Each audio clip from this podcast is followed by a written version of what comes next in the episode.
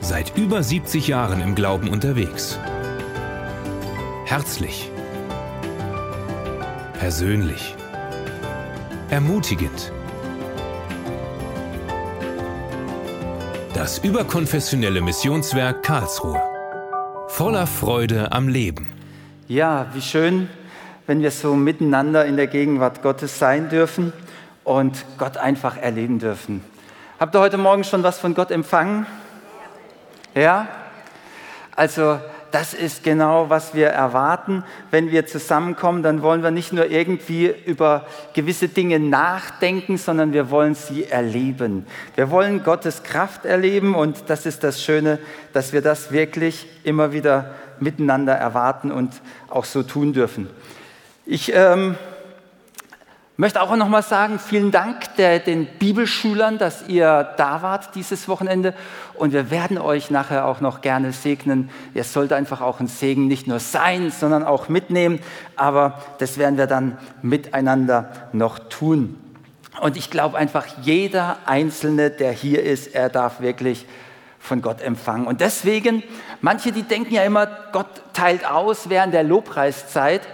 Aber, und dann, wenn es zur Predigt geht, dann schaltet man ab oder auf Durchzug oder, nee, das stimmt gar nicht, gell? das habt ihr jetzt gleich, da gleich gemerkt, das war bloß ein, nee, nee, das stimmt nicht.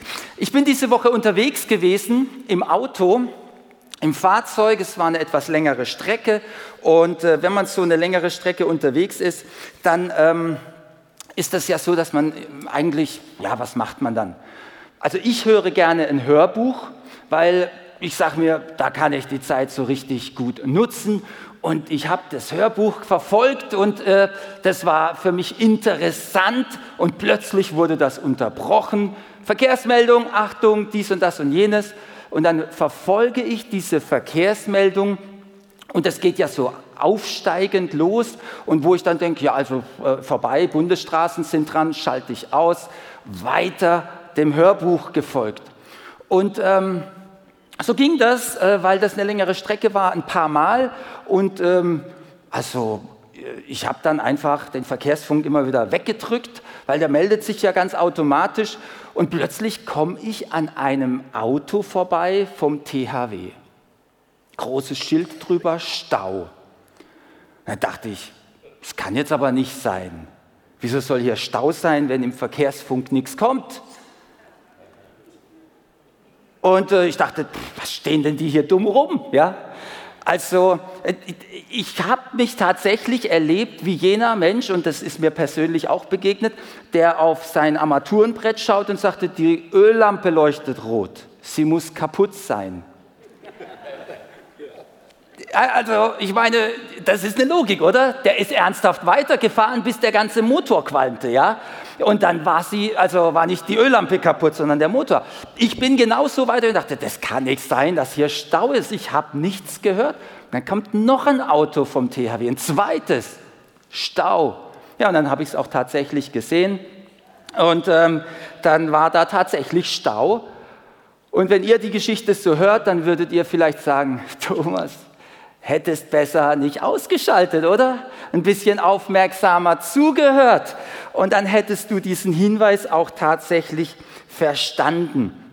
Also manchmal ist das so eine Sache mit gewissen Hinweisen. Ich habe euch heute Morgen ein Bild mitgebracht und schaut mal, was fällt euch an diesem Bild auf? Also für diejenigen, die das nicht so gut sehen können, hier ist ein Schild.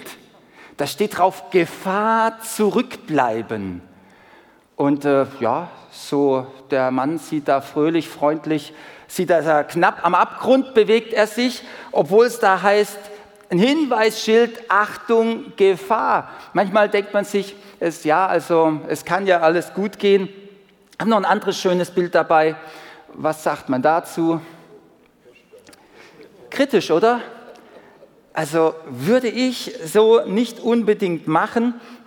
Es ist so, dieser junge Mann, der hat vielleicht Freude an dem Ausblick und er genießt es, aber manchmal, das sitzen wir in der Patsche, weil wir gewisse Hinweise überhört haben. Und ähm, das Interessante ist an meinem Stauerlebnis, als ich dann ankam, Ich kam natürlich zu spät, obwohl ja hätte theoretisch reichen können, aber ähm, dann wussten alle, warum ich zu spät komme. Die anderen hatten irgendwie den Hinweis bekommen. Die wussten, ah, da ist ein großer Unfall gewesen und so weiter, aber ich habe es verpasst, obwohl ich vorbeigefahren bin. Und so kann es vielleicht ab und zu auch gehen und manchmal geht es dir vielleicht so. Und wir haben ja ein gutes Sprichwort, das heißt, Unwissenheit schützt vor Schaden nicht, ja. Also es hilft auch nicht, wenn du hinterher sagst, na ja, das äh, habe ich jetzt gar nicht kapiert oder das habe ich überhaupt nicht gewusst. Es hilft nichts. Dann stehst du im Stau, du hast die Situation und nicht immer geht es so fröhlich aus, dass man dann weggeht, sondern manchmal sind die Situationen höchst dramatisch, höchst dramatisch.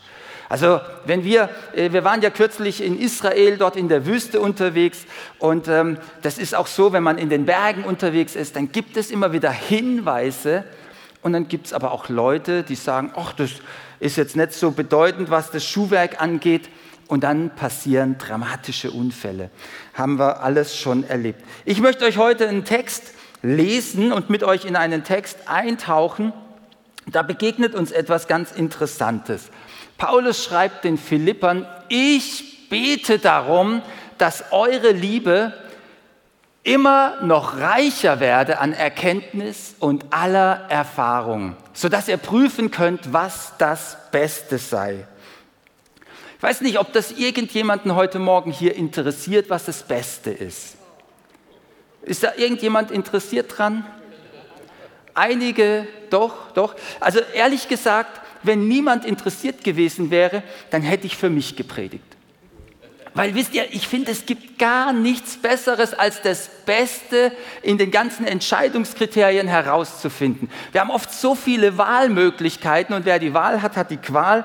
Und es ist eine große Herausforderung, oftmals genau das Richtige, das Passende, ja sogar das Beste herauszufinden. Und ich habe diese, diese Predigt heute so überschrieben mit den Worten, höre auf Gottes Weisheit.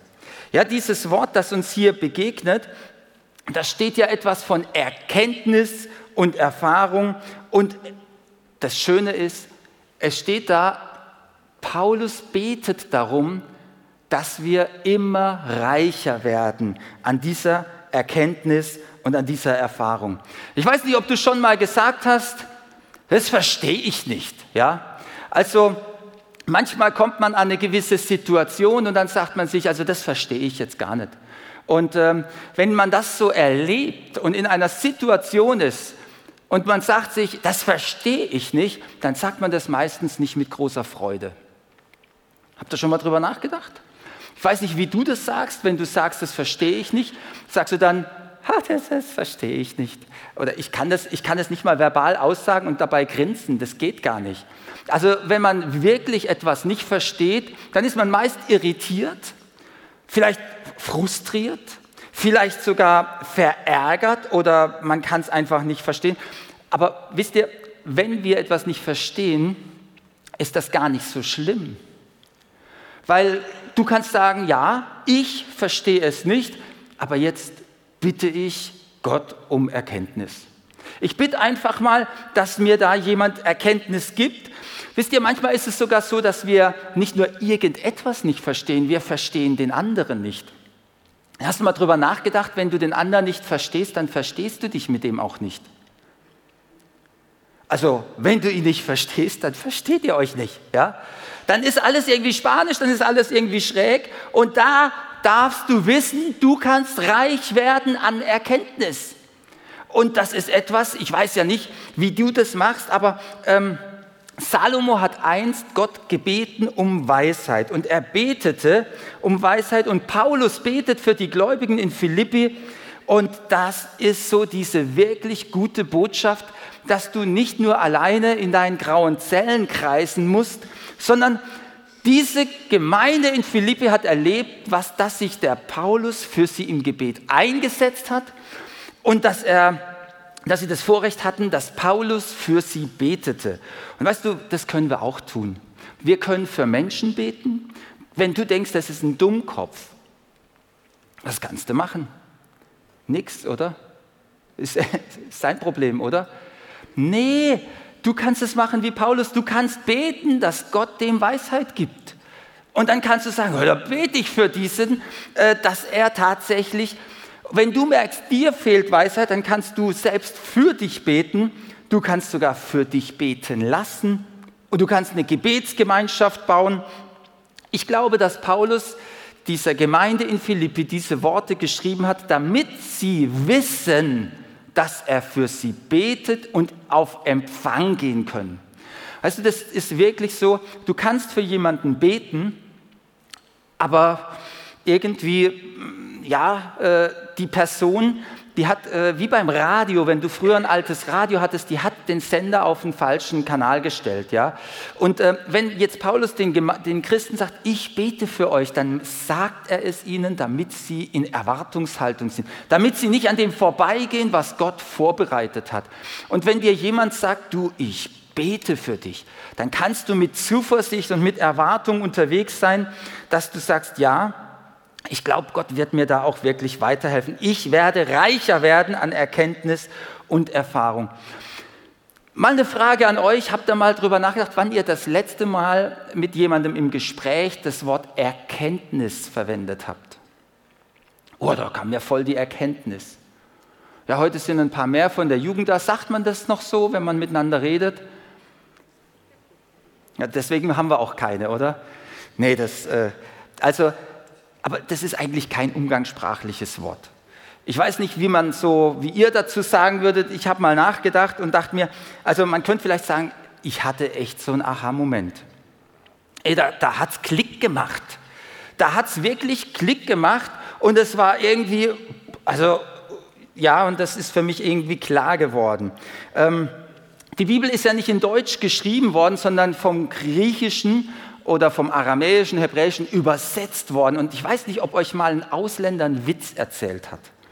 Und ihr dann den mühsam versucht habt, ins Deutsche zu übersetzen und es war irgendwie überhaupt nicht lustig. Das ist nämlich manchmal so, wenn man eine Sprache übersetzt, dann ist der Sinn manchmal gar nicht so einfach. Und deswegen manchmal macht es Sinn, auch zu schauen, was, was hat der Paulus eigentlich da wirklich so versucht auszudrücken. Und Paulus redet hier mit einem Wort von Epignose, was er sagt von erkennen, aber eigentlich redet er auch von erleuchten. Da kam jemanden wie ein Geistesblitz, könnte man sagen. Wenn du einen Geistesblitz hast, bim, dann ist dir die Sache klar. Wir sagen manchmal auch, es fällt dir wie Schuppen von den Augen. Ja? Aber Tatsache ist, dass es in, diesem, in dieser Situation tatsächlich ein bisschen zu, zu schwach. Also wenn du einen Geistesblitz hast, das ist ja toll, oder? Wenn dir wirklich bumm etwas klar wird und dann ist es, ist es super. Aber Epignose, diese Erkenntnis, die, die macht aus dem aus dem Begreifen auch gleichzeitig noch eine, eine Handlung. Also es ist so, dass man dann das erkennt und anerkennt, könnte man sagen. Ich möchte euch ein kleines Beispiel, eine kleine Geschichte dazu erzählen. Und äh, ich kann euch jetzt gar nicht sagen, wie alt ich da war. Aber äh, es war so, wir haben ja jetzt wieder ein neues Schuljahr, beziehungsweise das Schuljahr ist schon wieder so alt, dass man sich, oder zumindest die Schüler, auf die nächsten Ferien freuen. Und, ähm, aber es war so, dass in, innerhalb der Sommerferien, da habe ich meinen Schul, also meinen Schreibtisch vorbereitet für das neue Schuljahr. Man musste die alten Hefte raus, die alten Bücher raus, man musste Platz schaffen für die neuen.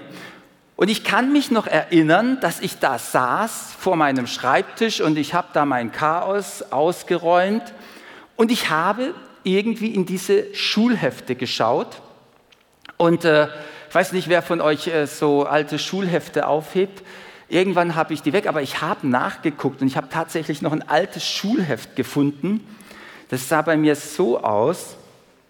Also, ähm, ich habe mich gefragt, ob ich jemand reingucken lassen soll. Will jemand reingucken? Ihr habt Ihr habt da, also, also es sieht eigentlich nicht schlimm aus, ne? wie man halt als Schüler so reinschreibt. Ja? Aber ich hatte einen blöden Lehrer. Also ich habe das, hab das ernsthaft, meine Frau ist auch Lehrer, ich habe der das ernsthaft gezeigt. Sag ich, guck mal, das ist mir tatsächlich wieder begegnet. Und ähm, was ich also erlebt habe, ich bin diese ganzen Hefte durchgegangen, so zack, zack, zack. Und ich habe bemerkt, dass da Klausuren waren. Und ich dachte, was bist du eigentlich für ein Trottel? Du schreibst hier Klausuren und kriegst Noten. Das ist doch, ein, das ist doch total einfach, das ist doch ein Pipikram. Das, das, das war mir am Ende des Schuljahres völlig glasklar. Und dachte ich, wieso kriegst du da eigentlich nur, ich weiß gar nicht, war es eine 2, war es eine 3, war es eine... Also ich, ich bin erschrocken, als ich dieses Heft aufgeschlagen habe. Und dann sehe ich doch tatsächlich, dass dieser Trottel von Lehrer mir für dieses Heft und für diese Heftführung eine 4 bis 5 gibt. Ja? Also ich meine, so schlecht kann Heft gar nicht aussehen. Ja? Also ernsthaft. Ich meine, aber ich habe diese Hefte angeguckt und dann ist Folgendes passiert. Ich schaue mir das an und in diesem Moment denke ich, du bist eigentlich, du bist eigentlich ein Trottel. Du lernst die Dinge nach der Klausur durch die Korrektur, anstatt vor der Klausur. Es ist, du musst sie so oder so lernen, weil Mathematik, der Stoff geht weiter, das baut alles aufeinander auf. Und das hat bei mir so Klick gemacht, also da haben nicht die Eltern mit mir geredet oder irgendwie sonst irgendjemand, dass das für mich klar war, also das, das werde ich mir nicht mehr entgehen lassen. Ich werde die guten Noten alle abräumen.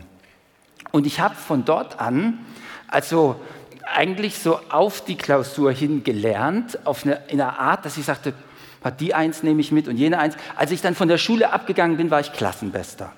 Also, ne, immerhin. Also von wegen hier vier bis fünf, aber am Ende hat es tatsächlich, dieser Moment hat mein Leben wirklich in eine andere Richtung gebracht. Könnt ihr verstehen, was hier mit Epignosei gemeint ist? Es geht um Momente, wo du etwas kapierst und du sagst, ich werde das jetzt anders machen. Vielleicht ist es so, dass du einen Autofahrstil hast und du, ähm, ja, du hast diese Hinweisschilder, die es ja im Straßenverkehr gibt. Irgendwie so, manche sind rund und so rote Striche drumrum und da stehen Zahlen drin. Manche wissen gar nicht, was das bedeutet, haben es vergessen, Fahrschule ist lange her. Diesen Hinweis hast du übersehen, ja? Und dann gibt es lauter Fotografen, die machen dann Fotos, aber keine schönen Porträts, dafür teuer und so. Von was ich rede ist, ihr kennt das alle nicht, gell? Also irgendwann habe ich mir gesagt, ich nutze die Fahrzeit eben, wie ich euch schon berichtet habe, sinnvoll und ich fahre vermutlich heute verhältnismäßig langsam Auto, weil ich will viel vom Hörbuch hören, ja? Also natürlich, wenn es geht, fahre ich auch schnell und dann ist das alles gut. Aber ich will sagen, manchmal gibt es einen Moment und du änderst alles, dein ganzes Verhalten. Du hörst vielleicht irgendwie etwas und es macht nicht nur Klick und du sagst, ich begreife es, ich habe einen Geistesblitz, sondern du änderst dein ganzes Verhalten und es ändert dein ganzes Leben. Kennt ihr sowas? Das sind Momente, wofür Paulus betet. Und das sind Momente, die Gott uns schenkt. Und das ist etwas, was wunderbar ist, etwas, das wir, ähm, also ich glaube, in dieser Phase meines Lebens, da hat meine Oma viel für mich gebetet, meine Mutter hat viel für mich gebetet. Und ich glaube, es gibt immer wieder Leute, die beten für uns. Ich habe kürzlich mit einer Person gesprochen, die hat über Jahre eigentlich richtig massive ähm, Nachteile sich eingefahren durch einen unkontrollierten Konsum von Medien. Vielleicht kennst du auch solche Leute. Und da hat sie ganz plötzlich das Verhalten verändert. Und ähm, dann, also, da hat sich ganz vieles verändert. Und dann sage ich, sag mal, was ist eigentlich passiert? Die konnte mir gar nichts antworten. Die konnte gar nichts antworten. Am Ende sind wir an den Punkt gekommen, sagen, wahrscheinlich hat das Gebet funktioniert. Wahrscheinlich hat das Gebet so einen Schalter umgelegt und es hat eine neue Ausrichtung gegeben. Wir haben berichtet von den Erlebnissen in Israel an der Gideon-Quelle, wo wir damals, also als dort die Isolde die Botschaft weitergegeben hat, wie der Gideon, an, äh, bevor er da tatsächlich diese, diesen Sieg einfahren durfte, da ging ja, gingen einige Schritte voraus in der Vorbereitung und der allererste Schritt war, dass er den Götzentempel abgerissen hat. Also da war quasi ein Götzenstatue. Sein Vater hat die übrigens aufgebaut. Und Gideon war bewusst geworden, also wir haben einen Gott und wir können nicht andere Götter nebeneinander da haben. Und er hat dieses Haus gesäubert. Und es war also sein Auftrag. Und die Menschen waren total verärgert über diesen Vorgang. Die wollten den Gideon umbringen. Und die sagten zu dem Vater, gib uns den Gideon raus, das geht nicht, wir müssen den Zorn der Götter fürchten. Und der Vater hat sehr weise entschieden und sagte, also wenn dieser Gott irgendeine Autorität hat, dann soll er sich bitte selbst drum kümmern. Sehr kluge Entscheidung. Aber was der Punkt war, wir haben diese Botschaft dort weitergegeben und es gab so viele Menschen, die nachher sagten, Mensch, ich merke, ich muss in meinem Leben auch aufräumen. Ich muss aufräumen mit, manchem, mit mancher Praxis von Horoskopen, von Homöopathie, von manchen anderen Dingen, wo man eigentlich, wo ich, wo ich merke, ich wurde schon mehrfach über Jahre darauf hingewiesen, aber jetzt hat es Klick gemacht. Jetzt habe ich es kapiert. Ich muss diese Tür zumachen in meinem Leben. Da gibt es Einflüsse, die schaden mir, die rauben den Segen Gottes und geben mir nicht den Sieg Gottes. Und das ist etwas, was, glaube ich, wirklich Gott nur so wirken kann. Es braucht wirklich so einen Moment, wo der Heilige Geist uns wirklich da hineinnimmt und dann gibt es so einen Moment. Ich habe ein Bild mitgebracht wie ein Kompass. Weißt du, wenn du auf einen Kompass schaust und du weißt, du musst Richtung Norden, dann wirst du dich doch auch in diese Richtung bewegen. Dann nimmst du es nicht da äh, einfach nur als eine Information, sagst, oh, der Kompass schaut nach Norden, ich gehe aber bitte in die andere Richtung, sondern dann ist das so ein Moment, du verstehst etwas und du handelst danach. Und das ist etwas, was Gott wirklich uns gibt und es ist etwas, das wir tatsächlich erbitten können. Salomo hat es erbeten und ähm, das Schöne daran ist, dass Salomo diese Weisheit Gottes empfangen hat und dass er den ganzen Menschen, und das lesen wir dann in den Sprüchen, das auch ans Herz gelegt hat, suche die Weisheit, sagt er. Gott gibt sie dir gerne. Und ähm, wir lesen hier Folgendes in den Sprüchen 4, Vers 11, da sagt er, ich will dich den Weg der Weisheit führen, ich will dich auf rechter Bahn leiten, dass, wenn du gehst, dein Gang dir nicht sauer werde, wenn du läufst, du nicht strauchelst. Wisst ihr was? Das ist etwas, das will ich von ganzem Herzen. Wisst ihr, wie viele Menschen, die, äh, die, die, die fragen sich, bin ich überhaupt richtig unterwegs in meinem Leben? Es stimmt überhaupt die Richtung? Ich weiß es gar nicht. Sie sind sehr verunsichert, fragen sich, was ist der Sinn in meinem Leben? Bin ich hier richtig? Das ist das Erste, was Gott uns schenkt. Er gibt uns eine klare Identität, er gibt uns eine klare Bestimmung. Wir bieten hier in der Gemeinde die Next Step-Kurse an, damit Menschen verstehen können, sie sind hier nicht nur zu Besuch auf dieser Erde, so zufällig mal eben hier, sondern sie haben eine Bestimmung, eine Berufung, eine Begabung und Gott hat einen Sinn und eine Absicht mit ihnen. Und das ist etwas ganz Wunderbares. Und wenn du dann gehst, dass dein Gang dir nicht sauer werde, also das ist kein Zufall, ob wir mit Freude im Herzen unterwegs sind oder ob wir vielleicht frustriert, enttäuscht sind, sondern das ist etwas, das Gott uns schenkt. Und Gott will uns so führen. Und dann, wer will denn andauernd auf der Nase liegen? Nun, das will kein Mensch. Also ich glaube, also man kann sich manchen Umweg äh, wirklich äh, sparen und man kann da weitergehen. Und ich möchte uns da ein bisschen mit reinnehmen. Das geht nämlich weiter. Schaut mal, in Sprüche 8, Vers 22, da lesen wir so vieles über die Weisheit und wir lesen auch, ehe Gott etwas schuf, war die Weisheit da. Wir lesen auch, ehe die Welt geschaffen war, wurde, war schon der Geist Gottes und die Weisheit da. Aber wenn du das so wahrnimmst, dann kannst du feststellen, egal was Gott gestalten will, er macht es immer mit seiner Weisheit. Es ist immer die Weisheit vorweg. Und manchmal ist es so, stellt euch mal vor, du hättest hier einfach mal große Freude, äh, einen 100-Euro-Schein zu verteilen. Du sagst, ah, das, das, möchte ich mal wirklich was Gutes tun. Und dann, ähm, dann siehst du vielleicht, wie so ein zweijähriges oder ein einjähriges Kind mit Schere und Buntstift gerade malt und das sagt, oh, das hätte ich gerne. Ich weiß nicht, würdest du das dem kleinen Kind geben? 100 Euro, so mit Schere und Buntstift? Oder würdest du lieber einen anderen Menschen, wo du merkst, oh, der weiß den Wert auch richtig einzuschätzen, der weiß auch damit wirklich umzugehen? Ich glaube, dass Gott ganz oft in unserem Leben so auch vorgeht, dass er uns Dinge anvertraut, wenn wir reif dafür sind, wenn wir vorbereitet sind. Und dazu will er eine Grundlage der Weisheit auch in unser Leben hineinlegen. Und ich möchte euch das nochmal ein bisschen äh, mit hineinnehmen, denn es gibt so ein wunderbares Bild über diesen Prozess, wie Gott da in der Weisheit auch vorgeht. Und wir lesen das in Sprüche Kapitel 9, Vers 1. Schaut mal, alle Frauen sind doch jetzt glücklich, oder? Frau Weisheit. Frau Weisheit hat ihr Haus gebaut.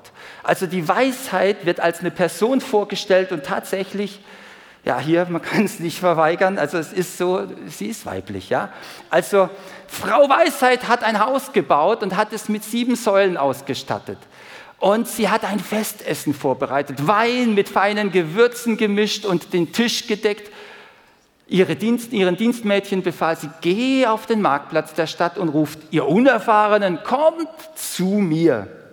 Ich stelle mir das so vor, als würde dort auf dem Marktplatz irgendwie ein Lautsprecher stehen. Und ich habe mich gefragt, ob ich heute Morgen hier Lautsprecher aufstelle. So ein Lautsprecher ist wirklich so, die Weisheit ruft, so sagt es die Bibel. Sie ruft durch die Gassen und sie ruft und lädt ein.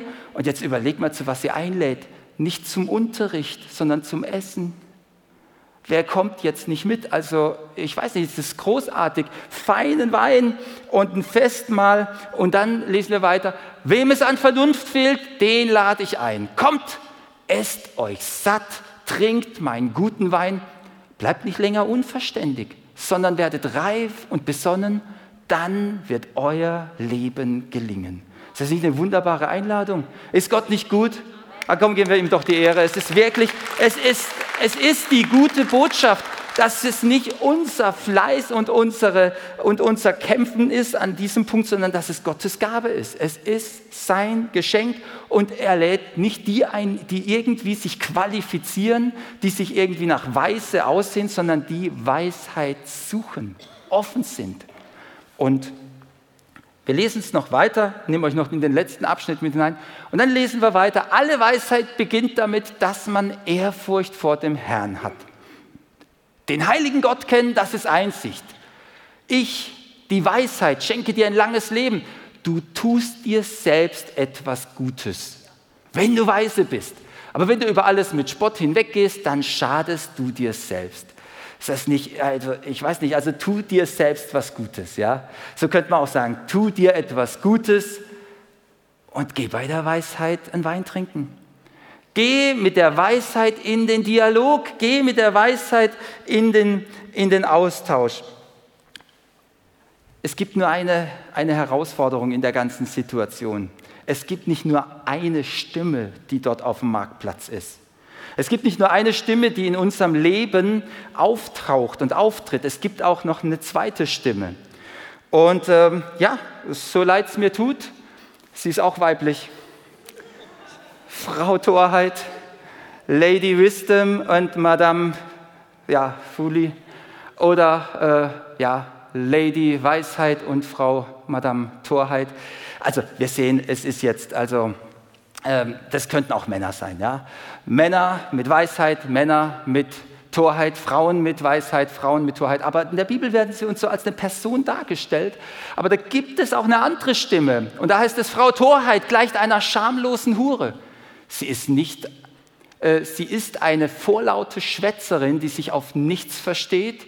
Sie sitzt vor ihrer Haustür hoch oben am Marktplatz der Stadt und ruft allen zu, die vorbeigehen und an nichts Böses denken. Wer unerfahren ist, den lade ich ein.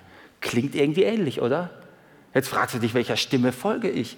Schaut mal, wir können es ganz leicht herausfinden. Sie beschwatzt die Unvernünftigen. Das Wasser anderer Leute ist ein Genuss. Nichts schmeckt besser als gestohlenes Brot. Wer auf sie hereinfällt, weiß nicht, dass es seinen sicheren Tod bedeutet. Was für einen Unterschied nehmt ihr wahr? Sie bietet dir Wasser an, und zwar anderer Leute. Die Weisheit bietet dir kostbaren Wein an. Und das nicht irgendwo gestohlen.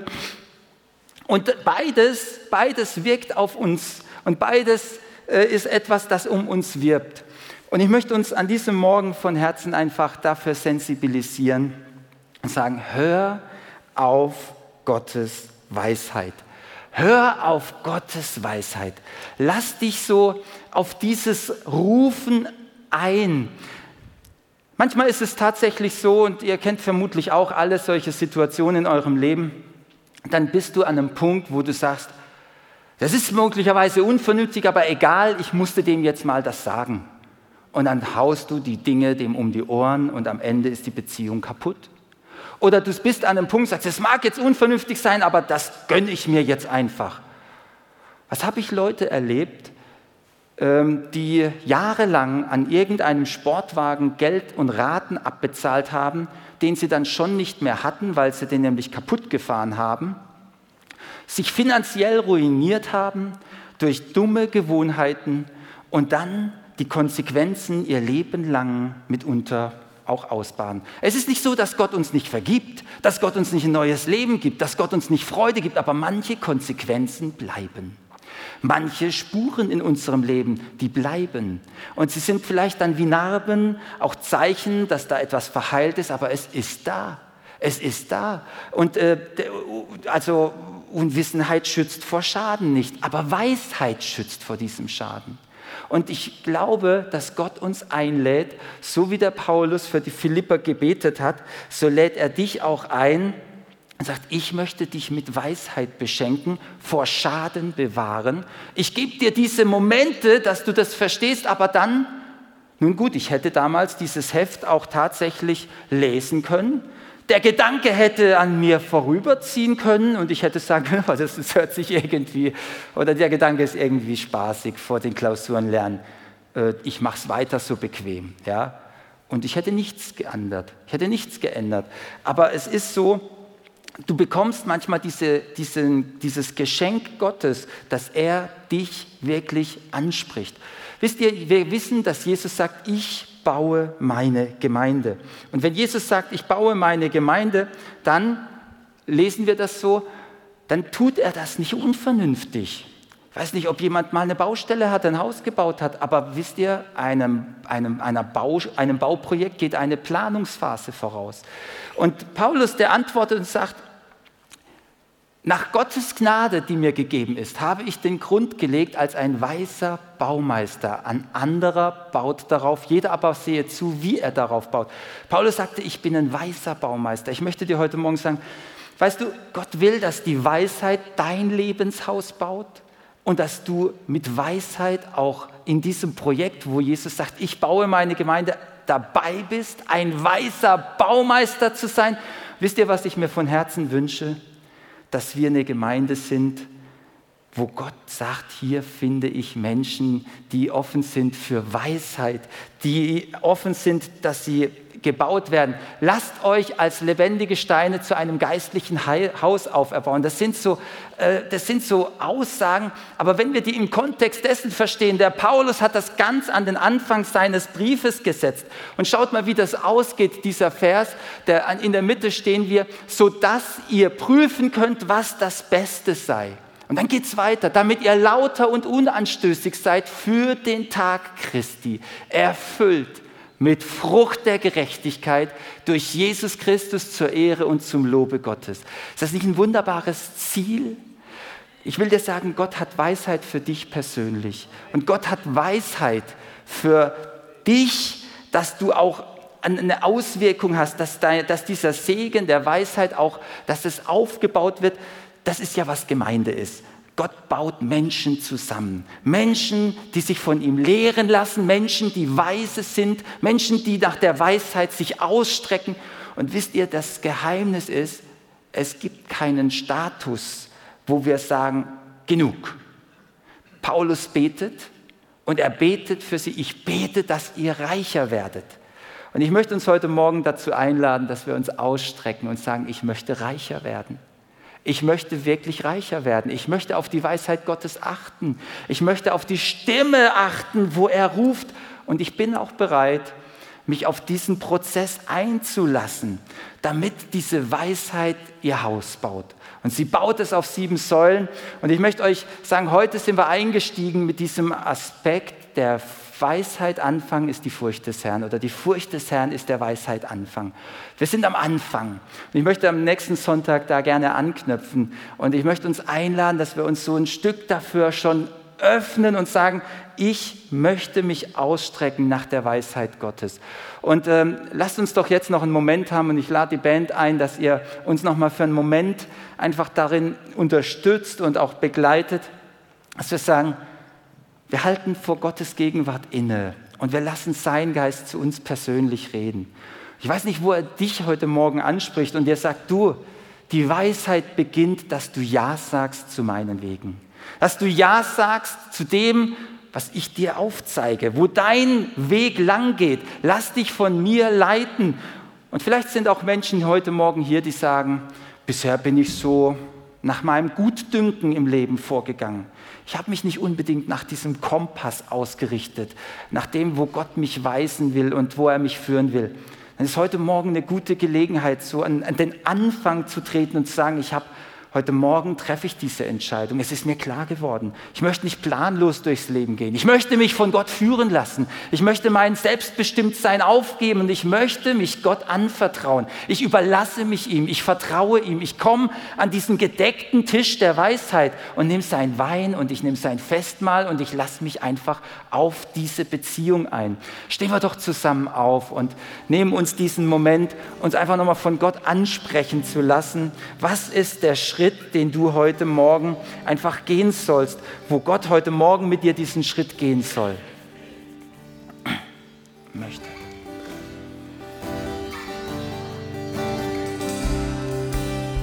Halleluja. Danke, Jesus. Danke, Jesus, dass du gegenwärtig bist durch deinen Geist. Danke, Jesus, dass du hier bist und dass du zu uns redest, Herr. Ja, es ist nicht so, dass du deine Weisheit für dich zurückhältst, sondern dass du gerne aus dieser Fülle uns Weisheit gibst, Herr. Weisheit, die unser Leben baut, Weisheit, die die Gemeinde baut, Weisheit, die die Welt verändert. Oh, wir danken dir, dass du an diesem Morgen gegenwärtig bist. Ich möchte diese Einladung aussprechen an diesem Morgen.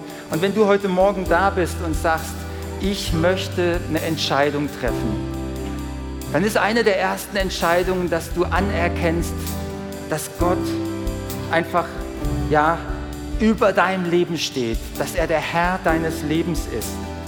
Ich möchte fragen, ob heute Morgen jemand hier ist, der sagt, ich möchte heute Morgen ganz bewusst Gott als den Herrn über meinem Leben ja einfach anerkennen. Ich möchte diese Entscheidung treffen, dass er der Herr ist, der mein Leben führt. Und während wir die Augen geschlossen halten, möchte ich einfach fragen, wenn jemand da ist und diese Entscheidung heute Morgen treffen möchte, dann bitte ich dich um ein Handzeichen, dass wir gemeinsam beten. Dankeschön. Ich sehe diese Hand, ja. Ja, das sind mehrere Hände. Wenn du spürst, ich möchte diese Entscheidung treffen, dann lass uns zusammen dieses Gebet sprechen. Ich habe es mal vorformuliert, und aber mach es zu deinem persönlichen Gebet. Und äh, es ist auch angeworfen. Lasst uns das miteinander beten. Und wir sprechen das gemeinsam. Himmlischer Vater, ich habe erkannt, dass ich dich brauche. Bitte komm in mein Leben und vergib mir meine Schuld. Ich glaube, dass du mich liebst und einen guten Weg mit mir gehen möchtest. Du sollst mein Herr sein und mich leiten. Amen. Und Jesus alle, die an diesem Morgen dieses Gebet ja mit einer persönlichen Entscheidung gesprochen haben. Wir danken dir, dass wir sie willkommen heißen dürfen mit in deiner Familie. Ja, dass du ihr Herr bist, dass du ihr Vater bist, dass wir Geschwister sind, dass wir verbunden sind, dass wir miteinander auf dem Weg sein dürfen. Und wir danken dir, dass du in diesem Moment eine neue Identität herstellst. Ja, dass es ein Bewusstsein gibt, dass jeder Einzelne dein Kind ist. Dass wir als deine Kinder Zugang haben zu deiner Gegenwart, zu deinem Reichtum. Amen.